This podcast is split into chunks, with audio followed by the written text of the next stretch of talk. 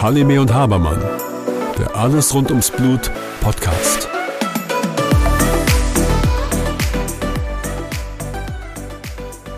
Hallo Björn. Hallo Susanne. Björn, wir hatten gestern ein paar sehr interessante Patienten gesehen. Das hat mich wieder mal zum Nachdenken aufgefordert.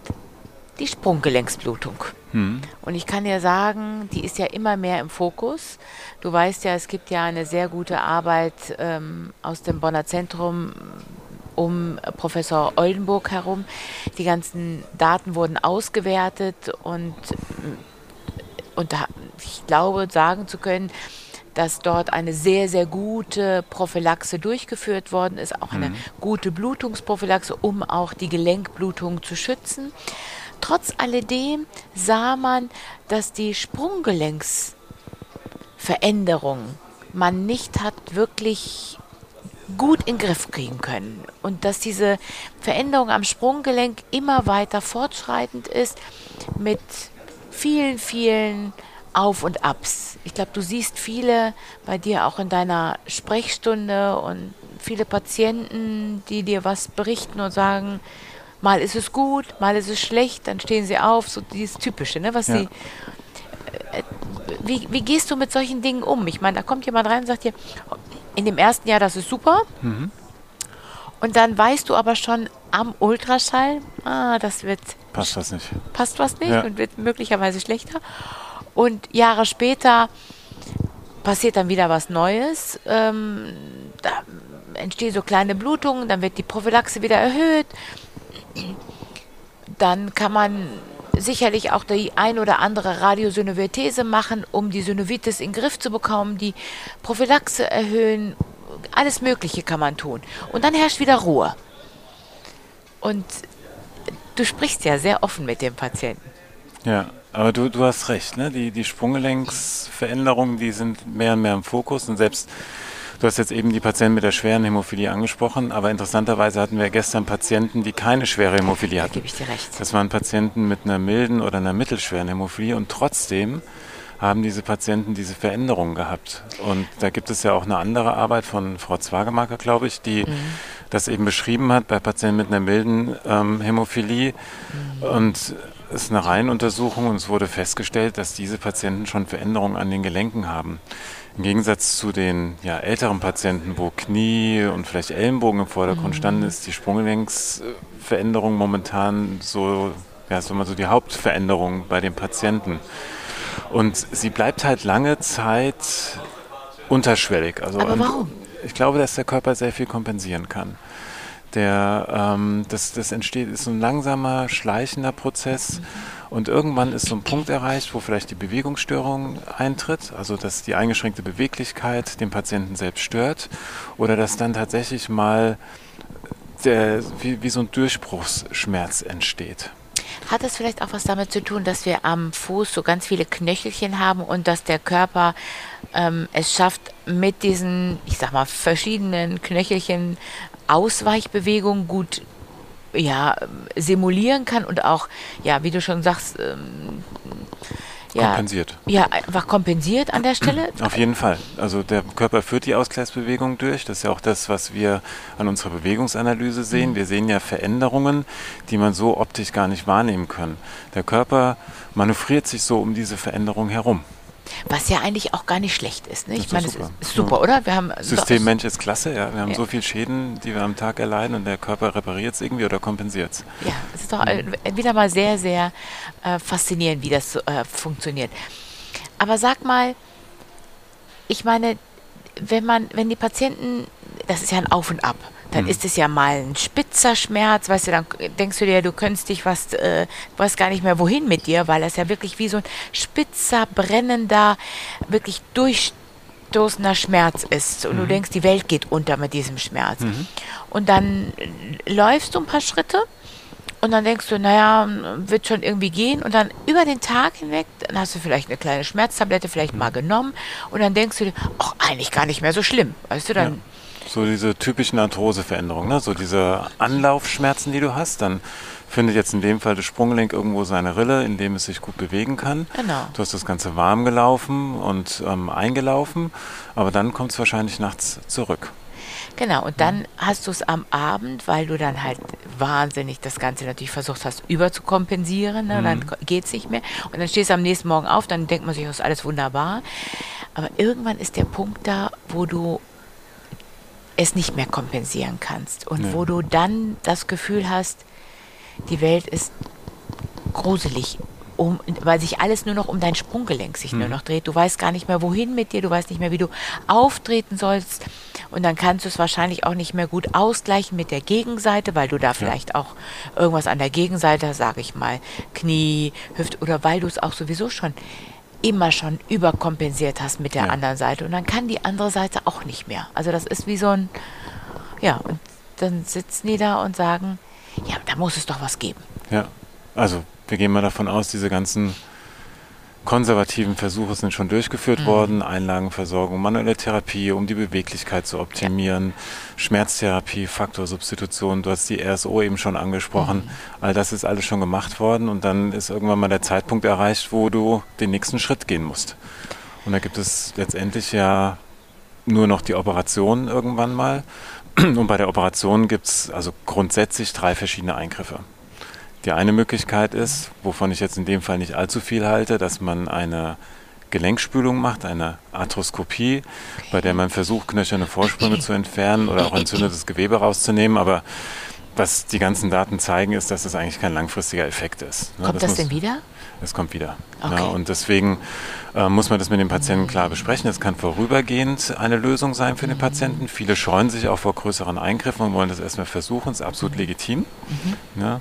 Nur dann stellt sich die Frage, was mache ich mit dem Gelenk, das kaputt ist? Und wir kennen ja aus den ähm, von den anderen Gelenken auch die Möglichkeit, dass man Prothesen einbaut. Und bei, der, bei dem Sprunggelenk haben wir eben die Möglichkeit, eine Arthrodese durchzuführen, also eine feste Situation herzustellen, die sogenannte Versteifung, was bei vielen Menschen Schrecken hervorruft. Du, das ist auch schreckhaft. Ich Mhm. muss dir sagen, du versteifst ein, ein Gebilde, was sich, was dich ja jahrelang fortbe also am Fortbewegen äh, Mhm. letzten Endes auch äh, unterstützt hat. Und dann äh, versteifst du etwas. Und ich meine, dieses Wort versteifen ist auch abschreckend. Muss Ist auch sagen. abschreckend, ja. Und wenn du dir jetzt vorstellst, zum Beispiel, dass du dir dein Kniegelenk versteifen lässt, also das Knie darfst du nicht mehr beugen und strecken, dann ist ganz klar, dass daraus wirklich ein, ich sag mal, sehr auffälliges Gangbild resultiert, dass andere Gelenke mit stark überlastet werden.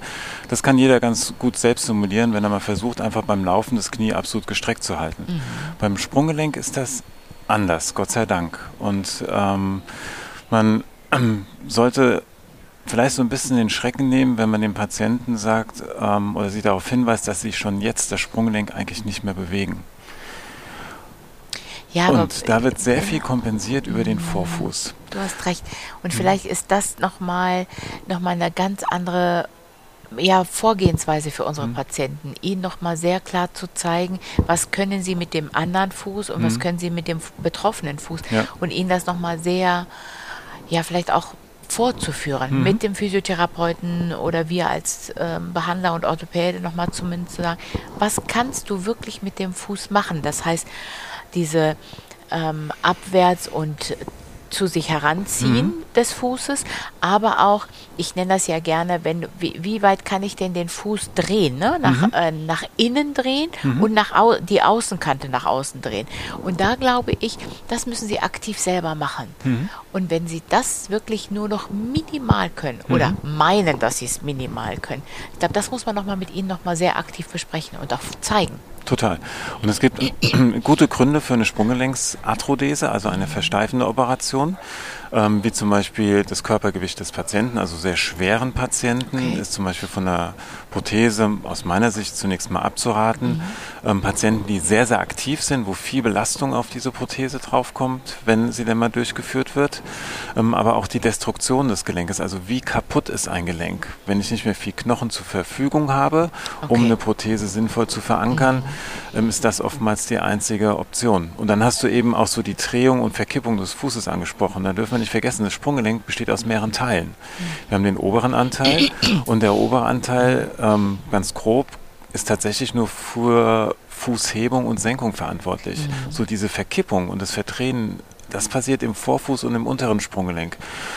In vielen Fällen ist das nicht betroffen.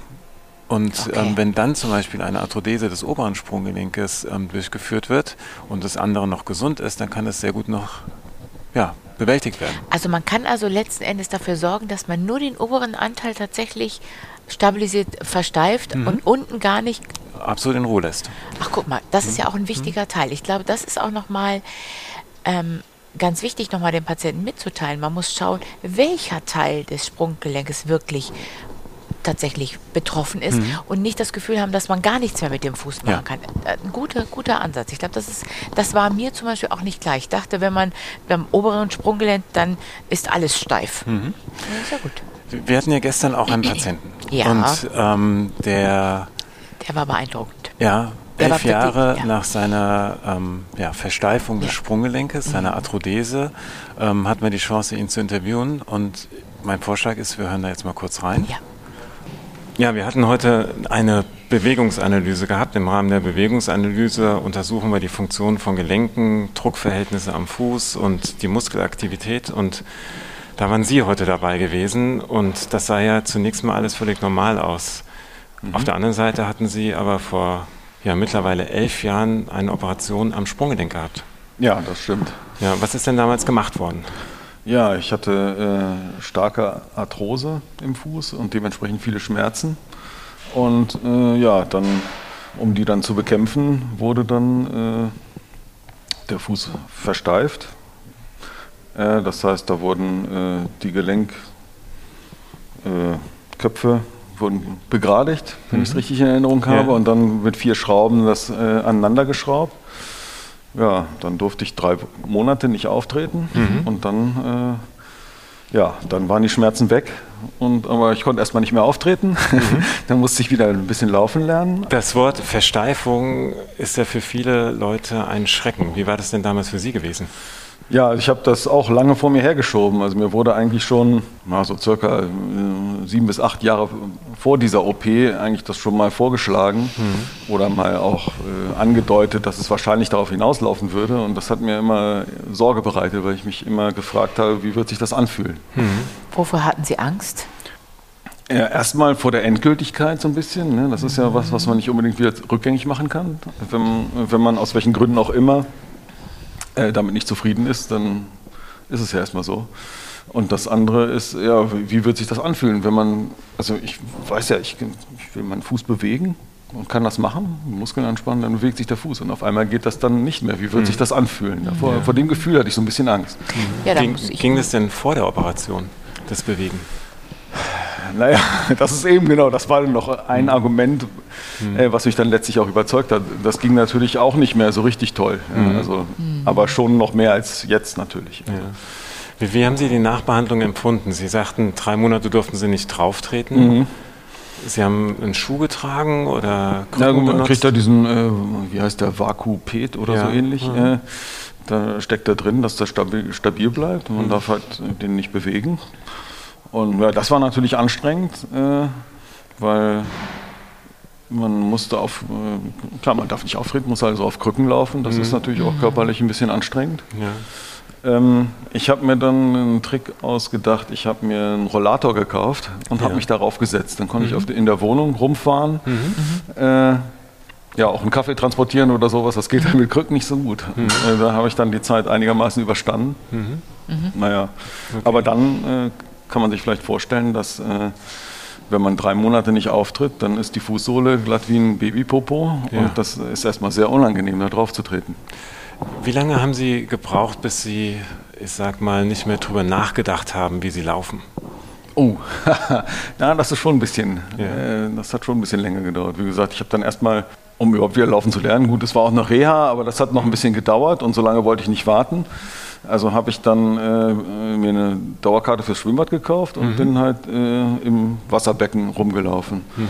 Da gab es so eins, das wurde, äh, war an einer Seite war es relativ tief, an der anderen Seite war es flach und dann habe ich halt im Tiefen angefangen und mich langsam so äh, innerhalb eines Monats hochgearbeitet und am Ende ging das dann. Mhm. Aber gut, da habe ich natürlich trotzdem noch drüber nachgedacht, wie ich jetzt laufe oder sowas. Ja, aber letztendlich mit großem Erfolg. Ne? Sie haben mir vorhin eine Geschichte erzählt, dass Ihre Freunde Ihnen sagen, dass Sie ganz überrascht sind, dass Sie Ihr Sprunggelenk nicht mehr bewegen können. Ja, genau. Das, also anscheinend sieht man es nicht. Also ich merke es eigentlich auch nicht, wenn ich gehe, dass sich da irgendwas komisch anfühlt oder unrund oder sich jetzt humpel oder so, davon ist keine Spur. Mhm. Gut, kann jetzt sein, dass das auch besonders gut gemacht worden ist, aber der Winkel ist natürlich entscheidend, wie der eingestellt ist, nehme mhm. ich an. Und der ist bei mir so, dass man, dass es fürs normale Gehen auf ebener Strecke, also fällt es überhaupt nicht auf. Das heißt, rückblickend würden Sie es auf jeden Fall wieder machen? Ja, auf jeden mhm. Fall, weil äh, die Alternative wäre, also entweder Schmerzen ertragen, das ist mhm. keine Alternative, oder halt ein künstliches Sprunggelenk und da, ja, da hätte ich, da hätte ich jetzt Angst vor, dass das irgendwie locker wird, kaputt geht. Man macht eine falsche Bewegung und dann geht der ganze Spaß wieder von vorne los. Mhm. Und vor allem, wenn das dann raus muss mhm. und es nicht mehr möglich ist, eins einzubauen, dann wird es halt richtig kompliziert, habe ich mir sagen lassen. Ja. Und hier brauche ich halt nichts darauf achten. Ich kann Tischtennis spielen, ich kann auch schneller laufen mhm. und das Mögliche machen, wenn ich will. Mhm. Sie haben das sogar mal vergessen neulich, ne? dass Sie ein versteiftes Gelenk hatten und sind mal joggen gegangen. Ja, ja, genau. Also das hat dann zumindest dem Gelenk nicht geschadet, aber äh, ja. Also kann man sicherlich nicht empfehlen.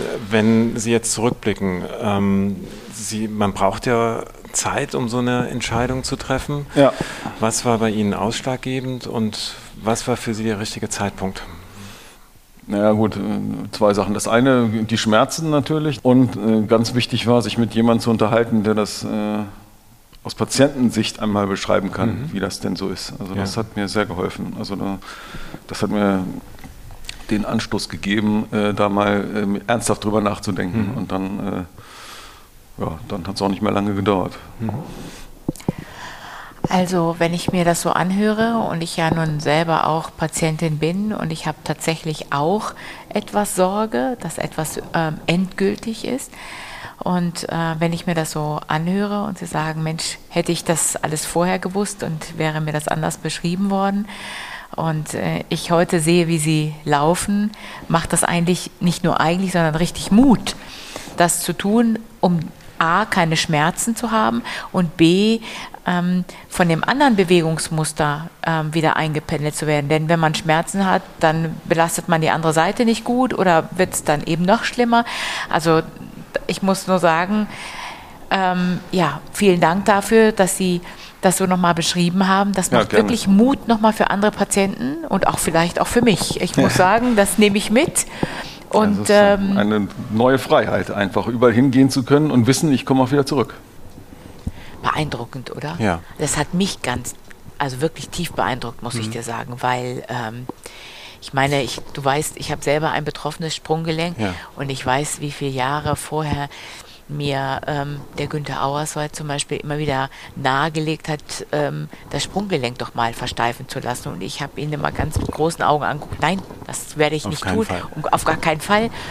Aber nachdem ich gestern diesen Patienten gehört habe, muss ich dir sagen, ähm, das hat einem Mut gemacht. Mhm. Tatsächlich Mut. Mhm. Weil er hat das beschrieben, und es gab danach einen Schalter. Er hat zwar die anderen Dinge auch noch beschrieben, ja. dass er eben drei Monate tatsächlich entlasten musste, mhm. aber das sind alles Dinge, die tatsächlich temporär sind. Das heißt, Dinge, die dafür da sind, um eine gute Rehabilitation des Sprunggelenkes ähm, herbeizuführen. Mhm. Aber danach, der hat gesagt, ich hätte das viel, viel früher machen müssen. Das fand ja. ich wirklich einen genialen Satz, muss ich sagen. Mhm. Und das ist nochmal, tatsächlich nochmal anders heranzugehen, Sprunggelenksblutungen und auch Lebensqualitäten. Wenn ja. wirklich die Schmerzen so schlimm sind, ähm, was man da an Lebensqualität tatsächlich bekommen kann. Es mhm. ist, ja, das muss ich wieder sagen, müssen wir nochmal mehr in unseren Sprechstunden und auch mehr mit unseren Patienten auch tatsächlich besprechen. Ja, da waren sehr viele Aspekte gestern drin gewesen. Der eine Aspekt war auch, dass er sich im Vorfeld mit jemandem unterhalten hatte, der selbst eine Arthrodese vorher gehabt hat.